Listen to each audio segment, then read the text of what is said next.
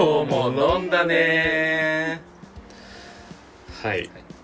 ちょっと録音できてなかったっていう。あすごい。ミスがあり。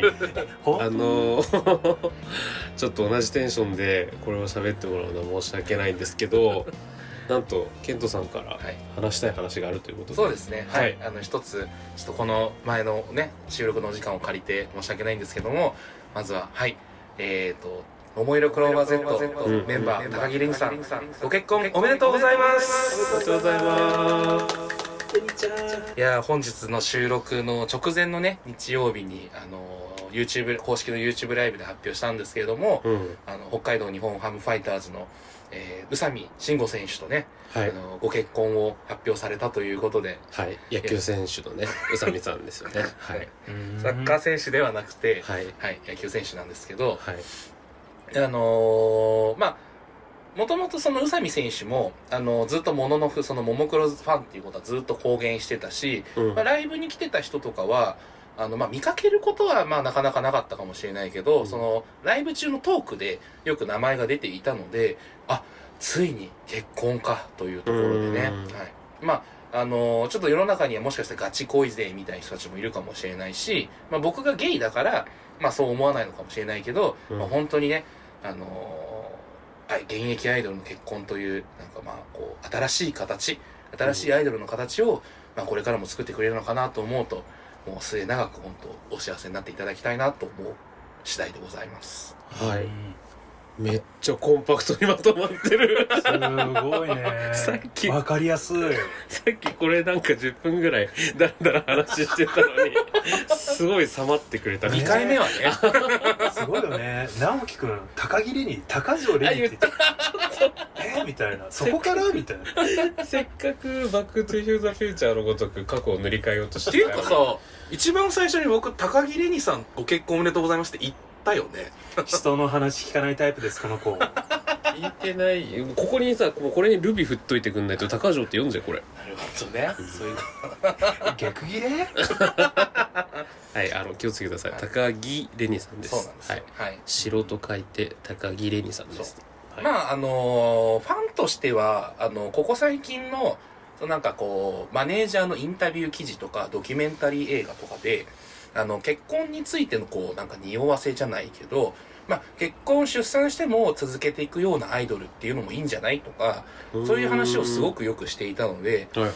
まあ、一ファンとしてはもう、あの、しかも、その、こう、す写真、なんていうの、写真集にすっぱ抜かれたとかじゃなくて、もう公式の YouTube で、こう自分の口から、こう、発信してくれる、発表してくれたので、もう、なんかもう100点満点の、こう、発表の仕方というか、いや本当にねなんかそれ大事だよね記事が先に出ちゃうのはやっぱり良くないなと思うなので、すごくね、あの、めでたい気持ちで、あの、先、この直前のね、日曜日に、あの、YouTube ライブを見させていただきました。もう、本当におめでたいことです。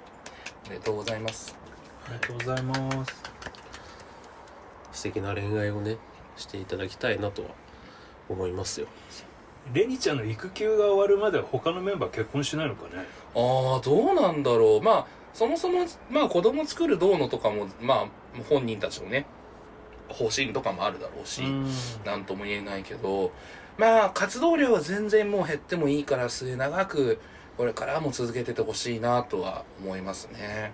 ももクロ歌詞に名前がどんどん入ってるからさ、うん。レニちゃんがもし育休で休みになったらさどうなんだろうね。その曲封印じゃない？とりあえずもうちょっとあの 怪盗少女とかただですね、もうどうしようもなかったみんなフルネームで言うし 大人の力っていうのがあって、うん。あの、再発注すればね、修正してくれる、あの作家さんはたくさんいらっしゃるので、歌詞をってこと？そうそう、あのー、ももクロの曲の中でも、まあ、もう今ももクロって4人なんだけど、まあ、5人いた時もあるし、まあ、6人いた時もあって、はいはい。その時の曲どうすんの問題があるんですけど、まあ、6人の時にやってた曲は、まあ、あんまり別にそういうところがないから、まあ、そのまま使ったり、うん。まあ、単純に、あの、1人分減らしたりとかしてるんだけど、5人の時に作った曲で、あの、めちゃめちゃ、あの、本人たちの特徴とかを歌ってる、例えば Z 伝説っていう曲とか、あとは、あの、あと、モノクロゲデッサンっていう、えっ、と、それぞれの色の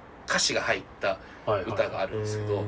その辺どうすんのってなった時にあのきちんとね大人の皆様はちゃんとあの再発注をしてくださって、まあ、Z 伝説に関しては結構あのまるでまあなんだろう3分の1ぐらい曲が残ってるんだけど、うん。新しいアレンジで新しい歌詞で新しい曲になって、はいはいはい。Z 伝説ファンは我は終わらないっていう曲その曲があって。で、モノクロデッサンの方はその緑の部分はまあピンクに変えてまあいろいろちょっとその後歌詞も少しずつ変えてまああの大まかな流れはほぼ一緒みたいな曲もあったので、うん。まあ仮になんかそういうことになってもなんとかなるでしょう。3人分で。まあなんかレニちゃんのいじられ方だと「レニ育休!」みたい あそれはあるかも。な、育休中みたいな。高切れに。あ ありそう。ありそう。お母さん高切れに。みたい。な宇佐美みたいな。それありかも確かに。旦那来いみたいな。確かに。そうだね。レニちゃん立てないのね。宇佐美選手が踊れば。旦那来てみたいね旦那来ました、ね、新しい働き方。なうん。全然面白い面白い、うん、いいね。楽しそう。スタダの人たち本当に思ってる？えもちろんいやなんか自由だなと思って。いやなんかそうモノクロの歌詞って自由じゃないですか。めっちゃ自由だよそう。ねうんうん。宇宙行ったりね。そう。気軽に宇宙行ってるそうそうそう。なんかいや多分なんていうの？なんだろうな。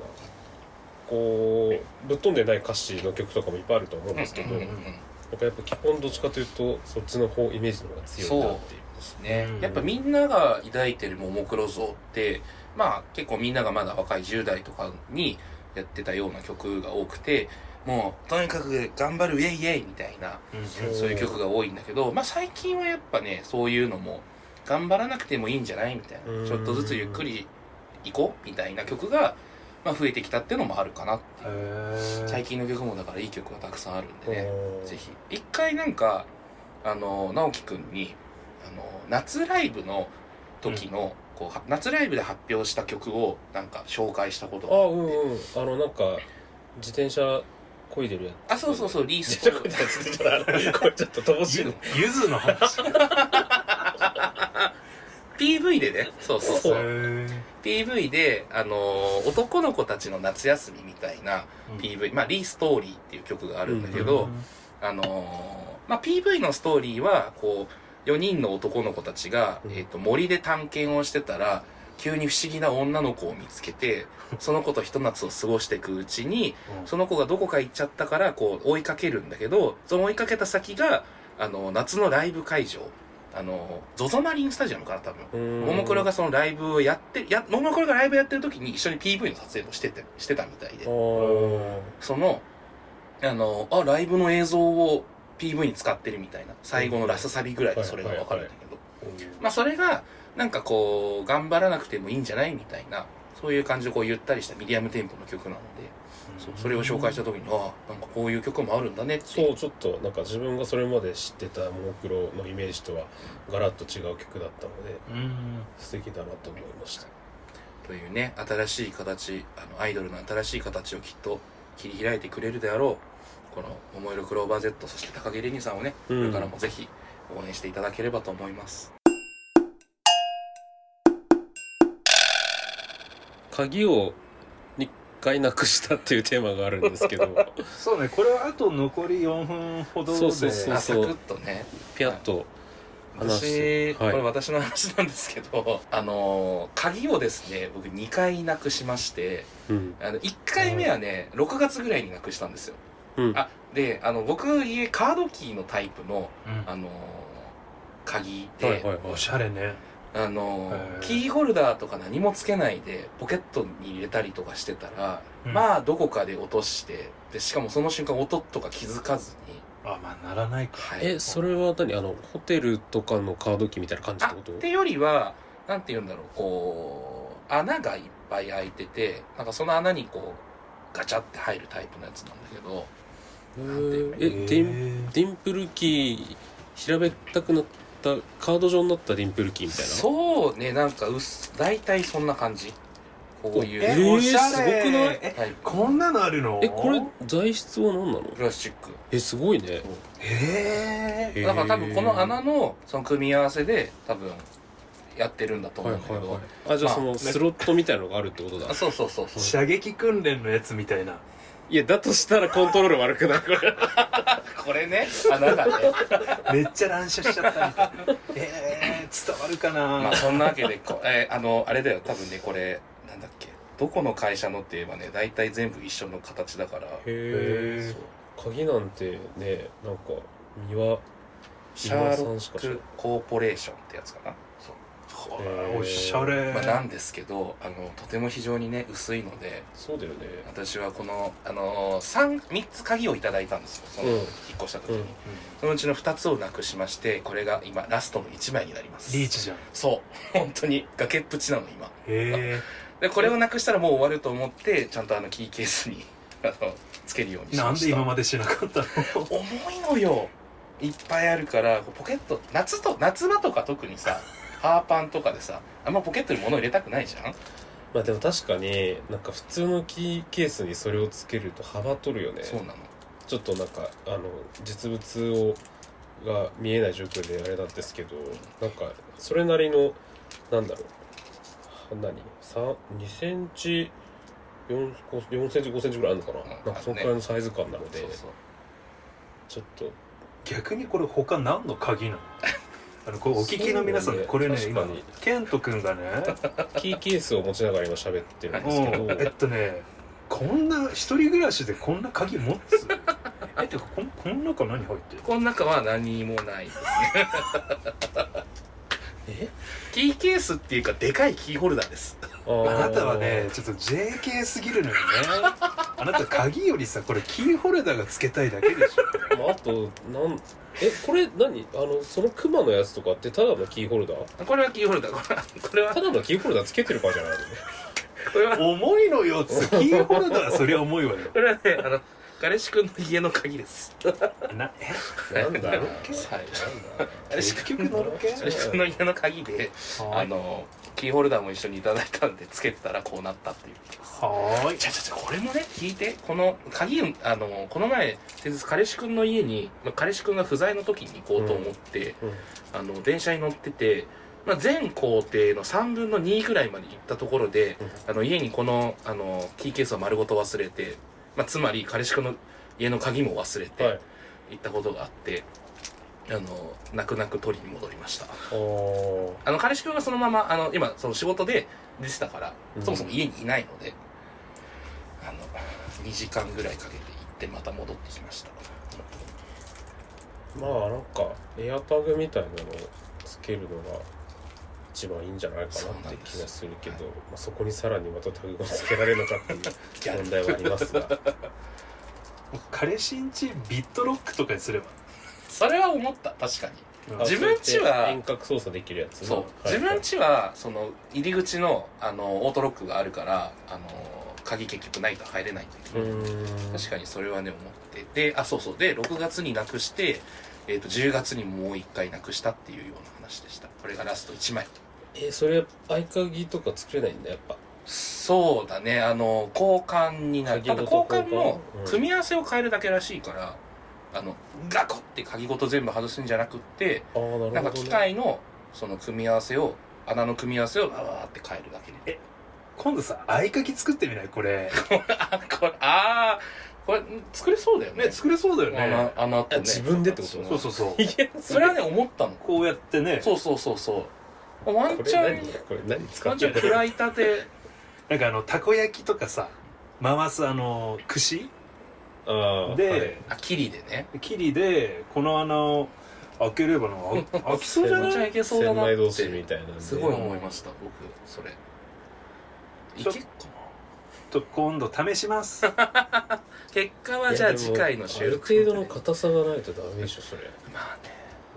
なんかあのぐしゃぐしゃになって中で詰まっちゃったらもう最あー地獄だね。積んだ自分から壊しに行くことなんでやめといた方がいいと思います。私あの鍵で2回目なくした時はあ1階に住んでるんですけどあのベランダのいやなくすだろうなとも思ってたから最近ずっとベランダの鍵を開けててあの無事にそこから侵入することができました。ちなみにそのはい。本末転倒だよねなんか。セキュリティ面結構ガバね。あそう。いやもうそうしないと私ダメだと思って。なるほどね。ちなみにそれは私あのハロウィン明けた朝に鍵をなくしてとんでもねえあの朝を迎えまし阿佐ヶ谷姉妹の女性そうあ10超月全然最近。10月っていうか。たはい。あ2回目はそうほんと最近の話です、悲しかった。朝結構酔っ払ってるのに鍵をなくしてちゃんとその酔っ払って歩いた道を一回とりあえず行ってないことを確認してからまた交番に行くっていう悲しさそれ仮装した状態で。もちろん脱いだ後です。ああ惜しいね。そう。阿佐ヶ谷姉妹で言ってほしかった。そうね。そうね。幸せですか？せっかくならねあの相相方と一緒に探してほしかったなそれ。阿佐ヶ谷姉妹の状態でなんかあ探しそうた上で。あのーハロウィンでね、あのー先先週ぐらいかなハロウィンパーティー。パパーティーじゃないね。ハロウィンの時期だったからまあよくよく仲良くしてる友達と一緒に、あの阿佐ヶ谷姉妹のコスプレをして、まあ、はいはい。飲みに行ってたんですけど、はい。まあ、それがなんかプチなんか受けしていただけたようでうん。いろんな人に「阿佐ヶ谷姉妹確かに SNS で見た」って言われて、うんうんうん。でもそれがケントだとは全然思わなかったっていうのをよく言われました。うーんで、あの、それね、あれなのよ。だから、うちで全部阿佐ヶ谷姉妹の格好をして、その、飲みに行ったんだけど、ああそうなんだ。そう、だから着替えた後、うちに全部着替えて、その、相方の方、あの美穂さんの方を、はい。あの、その帰り道送り届けて、あの、で、もう一回家に帰った時になくしたっていう。美穂さん持ってんじゃねまさかの？あさそうかもね。美穂さん美穂さんやった？やったこれ。え美穂さん。やったわよでして すみません、今回終始僕が話してましたね。え全然全然いいですよ最高はい まあそういうわけであの落とし物には気をつけてくださいっていう 話ですか高木レニさんご結婚おめでとうございますがメインです。あそっちがメインねはい。わかりましたはい。高木レニさんあの鍵をなくさないように気をつけてくださいっていう そうメッねセージですね。ね。はい。うん。ちょっとし多分新婚でねしあの浮かれちゃうと思うんですけどね。はい、新居の鍵とかなくさないようにはい。気をつけてくださいっていう。多分ね、あの旦那北海道の寮に住んでるからね、同居じゃないのよ。ああなるほどね。そっか。そうそうそう。そうだね。じゃあ寮の鍵をなくさないようにということで寮の合鍵とかもらってんのかな？ないでしょ。入れないか入れない。か そうだよね確かにじゃあ北海道行った時はホテルで会うのかな？そうでしょうね、きっと。じゃあホテルのカードキーをなくさないようにっていうことでそうですね。はいはい。高木絵里さんに届け 届いていいのかな、これ？届かせよ届届いて。はいというわけでじゃあお開きにします、はい。せーの。じゃあまたねー